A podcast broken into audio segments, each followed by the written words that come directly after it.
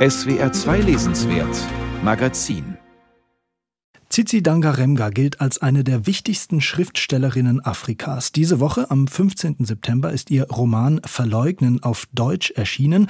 Die Autorin hat hierzulande viele begeisterte Leser, aber in ihrer Heimat Simbabwe, da wird ihr seit zwei Jahren eine Art Schauprozess gemacht. Ende September soll das Urteil ergehen.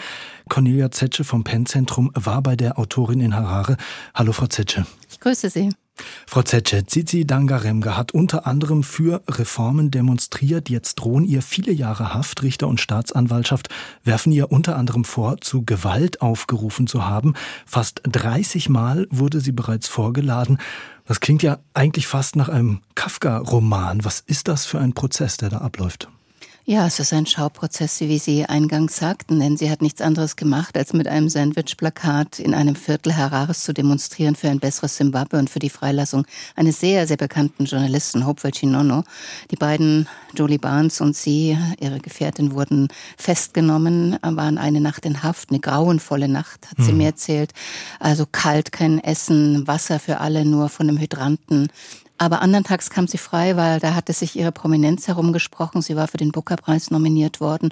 Und nun stehen die beiden zwei Jahre lang schon immer wieder vor Gericht. Das schränkt sie natürlich physisch, moralisch, seelisch, finanziell enorm ein. Und trotzdem, muss man sagen, spricht sie von einem kleinen Fall.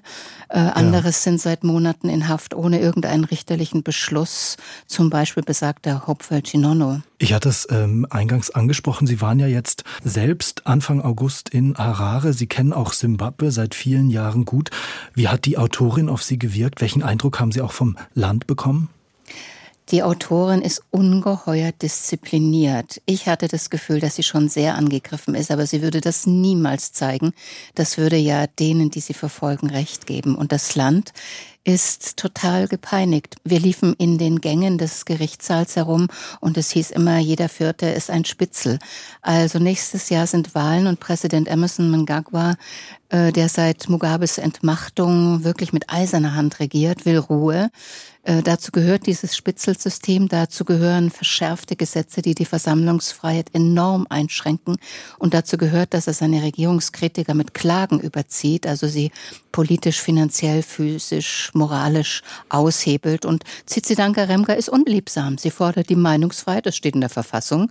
Sie verweist auf die Armut in der Bevölkerung. Sie zeigt die neuen Militärhospitäler für die Elite der SANU-PF, der Regierungspartei, während in den Kliniken Schwangere vor der Geburt sterben, weil das Nötigste fehlt. Und trotzdem will sie Simbabwe nicht verlassen, wie viele. Es ist ja ein enormer Exodus, weil sie sagt, das ist mein Land und ich kämpfe hier für Meinungsfreiheit. Und das tut sie mit politischer Arbeit und mit ihren Romanen. Ja, Sie sprechen es gerade an. Ihr literarisches Werk äh, strotzt auch in der Hinsicht vor äh, einer gewissen Offenheit, wenn man es mal so sagen will. Der Befreiungskrieg Simbabwes, Kolonialismus, Rassismus, das sind vermutlich so die drei großen Themen in Ihrem literarischen Schaffen.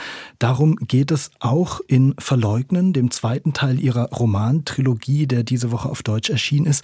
Worum genau geht es in dem Buch? Was erzählt Verleugnen? Diese Trilogie wo jetzt der zweite Band erscheint. Es sind drei Bildungsromane mit Tambuzai als Heldin, einem jungen Mädchen, das zur Frau wird, das sehr hoffnungsvoll beginnt und dann Entmutigung, Diskriminierung, Frustration, Apathie und den Krieg erlebt, also gezeichnet ist von diesem Befreiungskrieg. Im ersten Teil ist sie noch ein hochmotiviertes junges Mädchen, das endlich zur Schule darf, allerdings zum Preis, dass der Bruder gestorben ist und ihr Platz gemacht hat. Und im dritten Teil, den es auch schon auf Deutsch gibt, Überleben, ist sie erwachsen und scheitert in der Berufswelt und findet sehr, sehr mühsam erst ihren Weg. Und dieser zweite Teil, den finde ich eigentlich fast am interessantesten, ja. der jetzt neu erschienen ist, Verleugnen, da schließt sich der Kreis, da lösen sich manche Rätsel aus den anderen Teilen. Zizi erschildert dieses Mädchen mit 16, 18 Jahren, sie macht mittlere Reife, sie entfremdet sich vom Dorf mit der Erziehung durch europäische Nonnen, sie lebt in einem Apartheidssystem, wo schwarze Schülerinnen nicht die gleichen Toiletten benutzen dürfen wie die Weißen. Wir sind noch in Rhodesien, im Rhodesien der weißen Farmer und sie überlebt höchst traumatisiert den Befreiungskrieg für das unabhängige Simbabwe, das uns heute so selbstverständlich erscheint, das ich vor 40 Jahren völlig hoffnungsvoll erlebt habe, auch im Bildungswesen. Mhm. Und sie erlebt brutalste Gewalt auf beiden Seiten. Sie benennt auch die Gewalt auf der schwarzen Seite. Sie beschreibt eine Jugend im Krieg mit Mörserbeschuss, mit ermordeten Eltern. Die Schwester verliert ein Bein bei einer Explosion. Also das ist ein schweres seelisches Gepäck, das sie da schildert. Ja, und es ist in gewisser Weise, weil Sie äh, das Stichwort Bildungsroman angesprochen haben, vielleicht sogar eher ein Anti-Bildungsroman. Dieses Mädchen, äh, Tambuzai, die will in Verleugnen in gewisser Weise weißer sein als die Weißen und muss da zwangsläufig scheitern. Ja, so ist es. Tsitsidanka Remga hat ja auch Psychologie studiert und sie reflektiert in diesem Roman von innen heraus diesen Konflikt von Tambuzai, die Frage nach Identität. Folge ich den Rebellen, meinen schwarzen Leuten oder stricke ich eine Mütze für die Soldaten der rhodesischen Armee?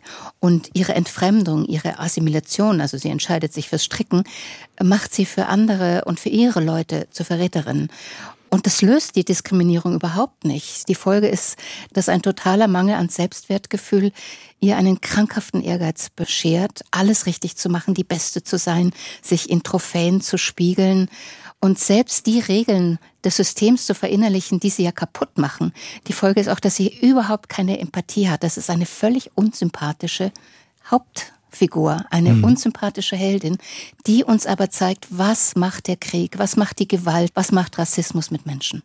Man hört Ihnen regelrecht an, Frau Zetsche. Sie sind eine begeisterte äh, Zizi Dangaremga-Leserin. Ähm, jetzt scheint trotzdem für viele Leute hierzulande Simbabwe wahnsinnig äh, weit weg. Warum würden Sie sagen, lohnt sich trotzdem, diese Autorin zu lesen, vielleicht auch stilistisch diese Autorin zur Kenntnis zu nehmen, zu lesen? Naja, das eine Thema ist gar nicht so auf Simbabwe nur gemünzt. Das ist das Thema Krieg. Was geschieht mit Menschen, mit Jugendlichen im Krieg? Auch in unserer Gesellschaft gibt es noch Menschen, die das erlebt haben. Und das Zweite ist, dass Tambuza eine Figur ist, die zeigt, wie Frauen mundtot gemacht werden. Auch das ist uns gar nicht so wahnsinnig fremd. Mundtot in einer paternalistischen Gesellschaft. Und viele Frauen in Simbabwe und ich glaube auch andere können sich mit diesen Mechanismen identifizieren. Ich sagte das vorhin, Mechanismen, die man schon selber internalisiert hat, die man gegen sich selber richtet als Frau und wie man zu Komplizinnen dieses Systems wird. Also ein Buch, das so spannend ist, das so bildhaft ist. Cecilia Garemga ist auch Filmemacherin. Äh, sie pflicht immer wieder afrikanische Ausdrücke ein in den Text, lautmalerische Dinge, die das Ganze authentisch machen. Und doch ist das Buch am Ende ein Buch auf dem Weg zur Erkenntnis. Cici Dangaremga bekommt große internationale Unterstützung, auch dank Ihrer Arbeit, Frau Zetsche, mit dem PEN-Zentrum. Sie haben auch erfolgreich Spenden gesammelt, die die Autorin jetzt im Prozessverlauf unterstützen. Im Vorgespräch fand ich ganz interessant, da haben Sie zu mir gesagt, Egal wie das Urteil ausgeht, die Autorin, die geht nicht ins Gefängnis, die lässt sie nicht kleinkriegen. Naja, die Autorin ist privilegiert. Sie hat ein Scholarship in USA. Sie hat einen deutschen Mann und Verbindungen nach Deutschland. Sie hat äh, durch die Nominierung des Booker-Preises Verbindungen nach England. Sie wird wie Hopewell Chinono im Übrigen auch vielleicht eine Weile ins Ausland gehen und dann irgendwann zurückgehen, aber sie wird nicht in ein Exil gehen. Sie sagt, dies ist mein Land und ich zeige euch, wie wir in diesem Land leben und für dieses Land arbeite ich. Dazu gehört zum Beispiel auch, dass sie junge Leute versucht, an die Wahlurnen im nächsten Jahr zu bringen, damit sich mit Wahlen mal was ändern kann in Simbabwe. Beeindruckende Frau, die Autorin Zizi Dangaremga, Cornelia Zetsche, Vizepräsidentin vom Deutschen Penn-Zentrum, hat sie uns etwas näher gebracht, ihr Werk und den Prozess gegen sie. Danke Ihnen sehr dafür, Frau Zetsche. Danke für Ihr Interesse. Ja, verleugnen, wir haben es gesagt, so heißt der zweite Teil der Tambuzai-Trilogie. Diese Woche erschienen, übersetzt ist das Buch von Annette Grube. 400 Seiten kosten 24 Euro.